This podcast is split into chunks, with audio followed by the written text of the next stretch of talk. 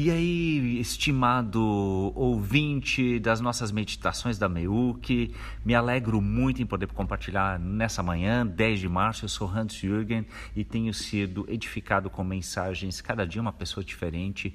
E hoje me alegro, é minha vez novamente, de poder compartilhar a partir do versículo da reflexão do Gotas de Orvalho.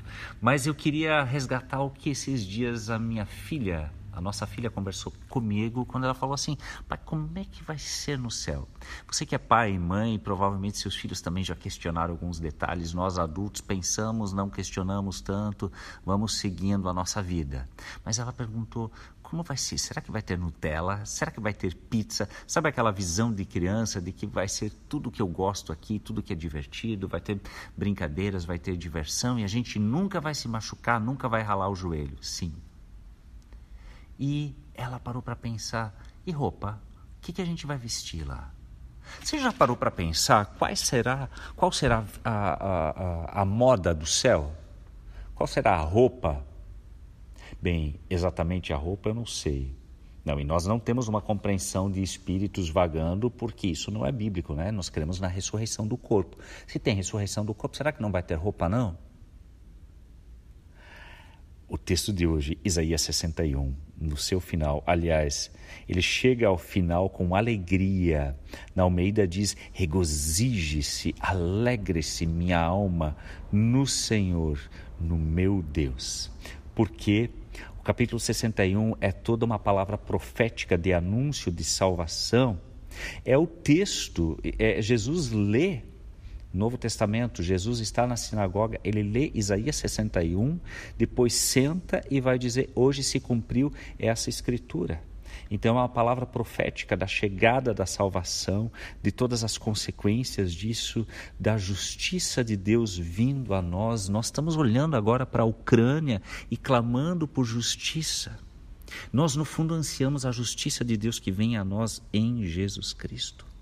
Mas qual é a moda da eternidade. O que, isso tem a ver com justiça? O que, que isso tem a ver com hoje em dia? Bem, nós não conseguimos produzir, produzir justiça com perfeição. Nós não conseguimos nem nós mesmos sermos justos com todos à nossa volta em tudo. Nós somos imperfeitos e vivemos num contexto de pecado, de imperfeição, de pessoas que ainda se questionam, mas de muitos que já estão ladeira abaixo e não estão mais nem aí. A nossa roupa não é roupa digna de eternidade. Você está entendendo aqui roupa como uma simbologia para forma de eu me apresentar?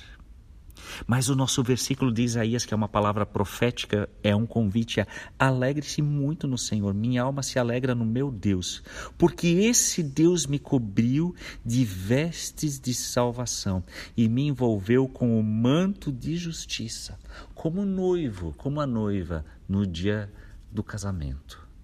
Deus nos cobre com vestes de salvação e nos coloca um manto de justiça. E isso foi palavra profética séculos antes de Jesus Cristo. E Jesus Cristo, olha que interessante, convido você a dar uma olhada bem no final da sua Bíblia, Apocalipse capítulo 3, no contexto das sete cartas do Apocalipse, Jesus avaliando sete comunidades daquela época do primeiro século e dizendo o que está bom, o que está ruim, o que tem que mudar, um convite à fidelidade e uma promessa. E quando, no início do capítulo 3, ele avalia a comunidade de Sardes, no final tem a promessa, versículo 5: O vitorioso será vestido de branco. Pessoal, esta é a moda da eternidade. O vitorioso será vestido de branco. Será vestido, ele não vai se vestir. Porque não existe para comprar essa roupa. Ninguém é digno para vestir ela. Mas é a roupa que Jesus nos dá. E aqui branco é simbologia para pureza, para limpeza. Uma roupa que não suja. Não sei você, talvez, que precisa ajudar na, na lavação, no pendurar, a roupa, no, no, no passar, no dobrar, no guardar, seja o que for. E por vezes donas de casa estão cansadas disso.